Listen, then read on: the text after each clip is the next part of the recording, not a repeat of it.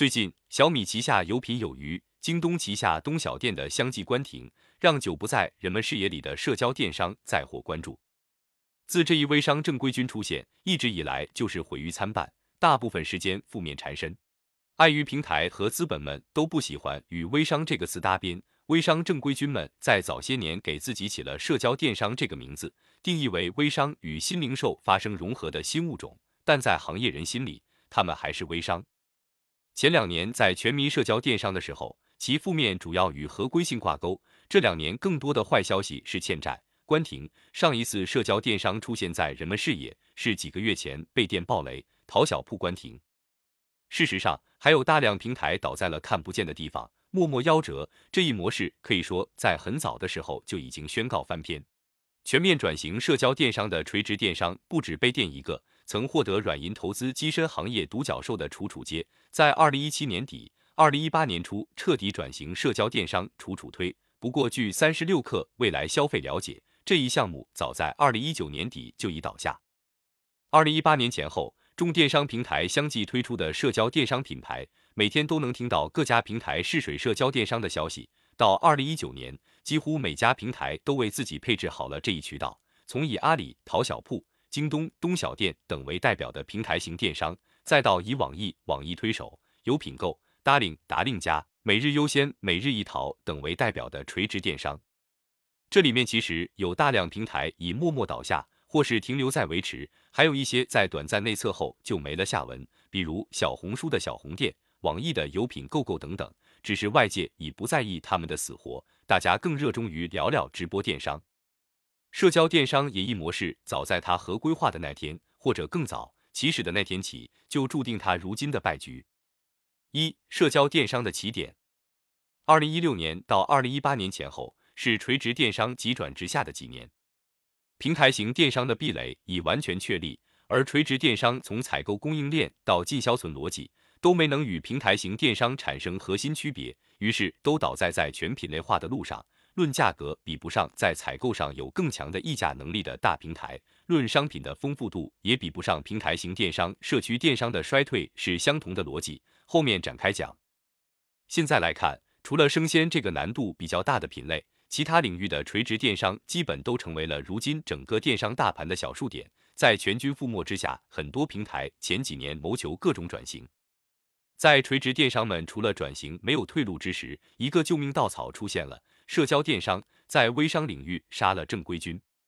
作为最早提出社交电商这一名字的云集，可以说是社交电商的鼻祖。另外还有一家和他同一时期同样颇受关注的公司——环球捕手。这两家公司的老板肖尚略、李潇都是在杭州开淘宝店起家，一个靠着卖化妆品，一个靠着卖燕窝，在淘宝红利期掘到了第一桶金。二零一三年前后，应该是他们思考转型的起点。在这一年的前后，阿里迫于假货质疑和流量见顶的压力，开始降低对小店铺的扶持力度，转而力推天猫，扶持头部品牌。小野香水、肖尚略的淘宝店，烟格格、李潇的淘宝店，代表的一众中小卖家生存受到了极大挤压。京东、天猫、唯品会都在打造品牌直营或自营，中小卖家似乎不被这个时代所需要了。我们的成长从一年百分之八十。百分之一百变成百分之十、百分之二十，投入越来越大，收益越来越少。肖尚略曾在接受媒体采访时曾这样说，描述其转型的原因：与淘宝的红利期退潮形成鲜明对比的是，微信生态圈里的各种基础设施却在日渐完备。在二零一四年前后，微信月活、支付用户数和微信公众号数均达到了一定量级。早在微信出现之前，在广东。江浙一带就有很多工厂在做贴牌生意，通过发展大区代理、省级代理、城市代理，去层层向全国铺货，在多年的发展下，形成了一套完整的代理制度。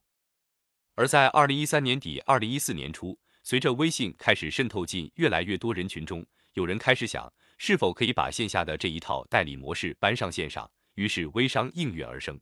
从早期的假借明星代言，讲造富故事。从贴吧问答中引流，微商们靠着吹赚得盆满钵满，微商群体也快速扩大。在二零一五，据不完全统计，微商的从业人数已达到九百六十万。不过很快，在一片群魔乱舞中，微商频频因一些负面事件受到外界质疑。二零一五年上半年，因为毒面膜被央视点名等多个事件，微商的形象一夜间跌至谷底。此外，微商多以赚快钱为主，以单品打爆市场，然后做七八个月就卷离场，形象黑化，加上生意做不长久，让这一生意模式亟待升级和转型。毕竟没有正规化、平台化运营的零散生意，终归不是微信生态下电商的最优解。面对新的流量机会和百废待兴的微商行业，社交电商便举着正规军的大旗来了。当大家看见云集靠着这一模式，仅用三年时间杀入电商第一梯队，成为微信生态中估值仅次于拼多多的电商平台，以闷声发大财著称的环球捕手，在二零一八年 GMV 突破百亿人民币。连续二年增长百分之五百时，全民社交电商的浪潮便来了。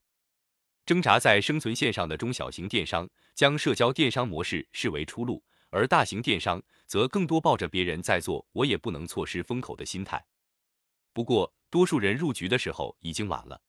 拔地而起又快速衰落的的社交电商，再次论证了一个规律：在中国创业最大的红利期，多数都在无法可依的时候。二。有魔力的三级分销，可以说，社交电商能够绕开平台电商筑起的高壁垒，拔地而起的核心武器就是三级分销加入门费。所谓三级分销，就是 A 把东西卖给 B，A 能拿到提成；B 把东西卖给 C，C 把东西卖给 D，这之后的两级 A 依然能拿到提成。这种模式一般还伴随这一个入门费。也就是缴纳平台服务费前期或购买一个商品礼包后期成为会员后。才能加入上述这一系列分成。通过人与人之间自下而上的链接裂变，通过强关系、兴趣、地域交集等形成相关性扩张。这种入门费加分成的模式颇为讨巧。相对于以往先聚流量再做转化的方式，这种方式通过先发展付费会员再形成流量组合的方式，实现了先赚钱再承接流量的效果。也就是说，在流量还没有组织起来之前，就已经产生交易。这种模式的性价比相比传统电商显然高出不少。花了钱入门费的用户，相对没有门槛进入的用户，相对于忠诚度会更高一些，同时也能为平台募集一笔不小的前期收入。云集此前就在招股书中披露过这一数据，其二零一八年会员收入占到总体收入的百分之十三点六，即十五点五二亿元。此外，将原先高昂的流量成本省下来，让利给分销者的方式，也让人们有充分的动力去不断分享裂变，将这个雪球越滚越大。不过，无法可依的好日子总是短暂的，这一分销加入门费的模式始终在业内饱受诟病，并一度被质疑为传销，也逐渐走进了监管部门的视野中。监管收紧的标志性事件是，云集在二零一七年收到来自监管部门九百五十八万罚单。紧接腾讯也开始密集对这类模式进行封杀，其中就包括云集和环球捕手。在被处罚后，云集随即从二零一六年二月就开始着手对一些有争议的环节进行了整改。按照云集此前的说法，九百五十八万的罚单早在二零一五年就已开出，两年后才正式下发。新的政策的是，新人不再交纳平台服务费，改为购买注册大礼包，团队层级也改为店主。主管、经理、店主发展新店主仍然没有返佣，主管和经理通过团队纳新获得的返佣则称为培训费。整改后拉人头、发展层级的模式依然保留，只是云集会和主管及经理签署劳务合同。这样一来，拉人头的提成就成了公司发给员工的劳动报酬。同时，利益分配机制上，由云集向品牌商收取佣金后，统一发放给售出商品的店主们。此外，平台服务费变成了购买由实物商品构成的礼包，通过一系列动作来规避风险。所以，我们后来看到的新起的社交电商，基本都为此模式分成加礼包。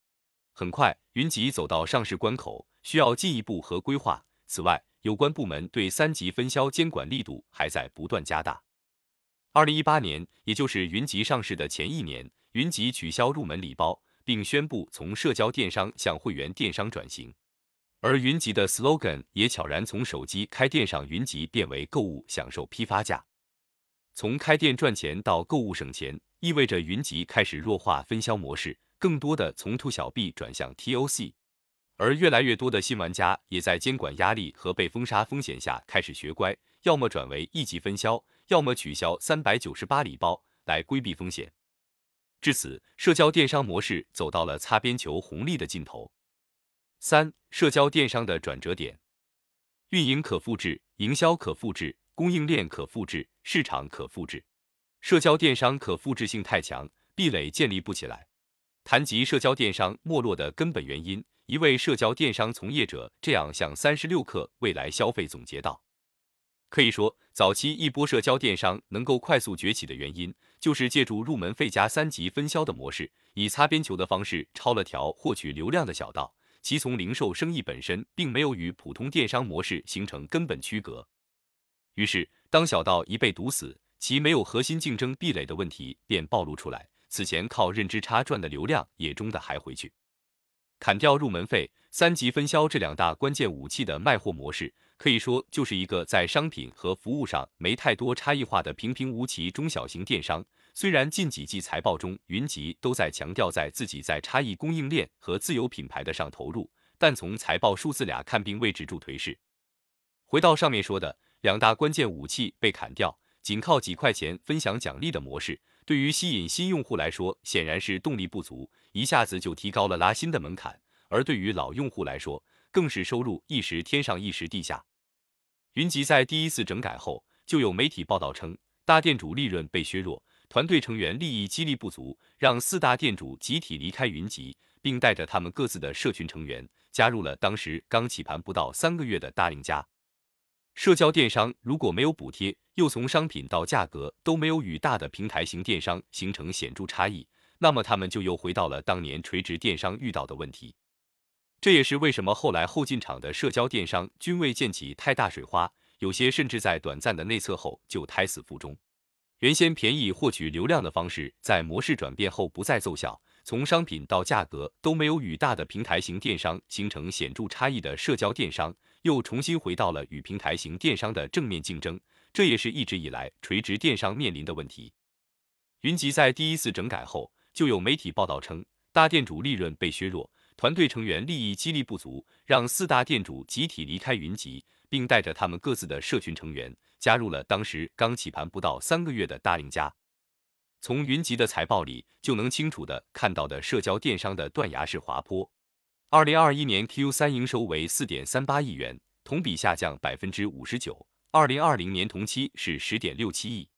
而在云集最高光的时候，也就是二零一八年，全年营收为一百一十三点八八亿元。如今一个季度的收入还赶不上三年前一个月的。再看会员收入。也从当年的十五点五二亿元大幅滑落至一百七十万，占营收比重从二零一八年的百分之十三点六缩至仅百分之零点四。早在其上市的时候，我们就提出过这样的疑问：差异化的商品和服务是会员制比拼的关键。巨头可以靠体量撑起定制化的商品，打通吃喝玩乐一条龙服务。云集的会员制将靠什么留住消费者？如今看来，还真是留不住。不过，在社交电商大面积滑坡这两年，此前有传言称拼多多的社交电商项目群买买起势很猛，有很多原来做淘客的人都称在这里赚了不少钱。具体店主赚钱与否，以及平台是否赚钱，我们无法通过财务数据去考证。但有一点需要明确的是，群买买的模式和背景和其他一些社交电商是有非常大的不同的。从主打品牌特卖和社交分销的模式来看。群买买类似于唯品会与云集的合体，不过从群买买至于拼多多的作用和与拼多多的关系来说，其模式还是与前两者有本质上的不同。简单来说，群买买承载了拼多多网品牌商品非标品突破的使命，从目前以服饰为主的品类就能看出，所以其做这个业务的心态和投入度就是不一样的。至于为什么要做品牌商品非标品，之前讲过很多次，这里就不赘述了。再来说商家意愿度的层面，一方面商家有清库存的需求，不打破品牌官方店价格体系的情况下，借助拼多多这个下沉小能手，在微信庞大的流量池里清库存，显然是个不错的选择。更重要的是，还有平台补贴和在拼多多提高权重的机会。据三十六氪未来消费了解，群买买是由拼多多百亿补贴的团队在承接，品牌出一部分钱，平台出一部分补贴，价格自然就下来了，销量也就上去了。消费者从来都是跟着低价走的。